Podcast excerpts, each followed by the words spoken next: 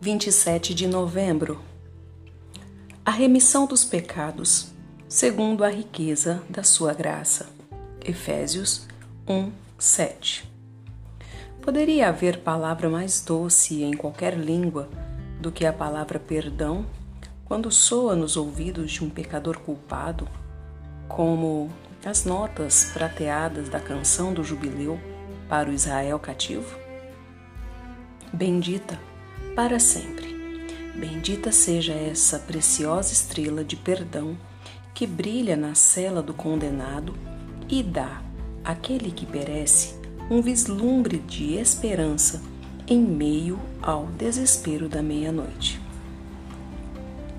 Pode ser possível que o pecado, tal pecado como o meu, possa ser perdoado por completo e para sempre? O inferno é a minha porção como pecador. Não há possibilidade de que eu escape disso enquanto o pecado permanecer em mim. A carga de culpa pode ser removida? A mancha carmesim retirada?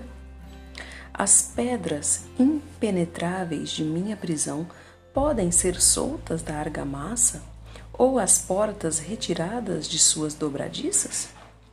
Jesus me diz que ainda posso ser purificado.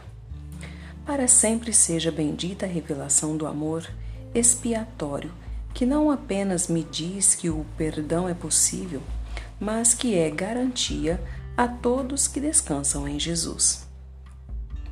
Eu criei na propiciação estabelecida, Jesus crucificado, e portanto, meus pecados estão neste momento e para sempre perdoados pela virtude de sua morte e dor substitutivas. Que alegria é esta! Que felicidade ser uma alma perfeitamente perdoada! Minha alma dedica toda a sua capacidade a Ele, que em seu amor gratuito se tornou minha segurança e forjou para minha redenção com seu sangue. Que riquezas da graça o perdão gratuito apresenta. Perdoar tudo perdoar plenamente, perdoar gratuitamente, perdoar para sempre. Aqui vemos uma constelação de maravilhas. E quando penso em quão grandes eram meus pecados, em quão estimadas foram as preciosas gotas que me lavaram deles e quão graciosa foi a maneira como o perdão me foi trazido, fico em estado de perplexidade amor, adoração e maravilhamento.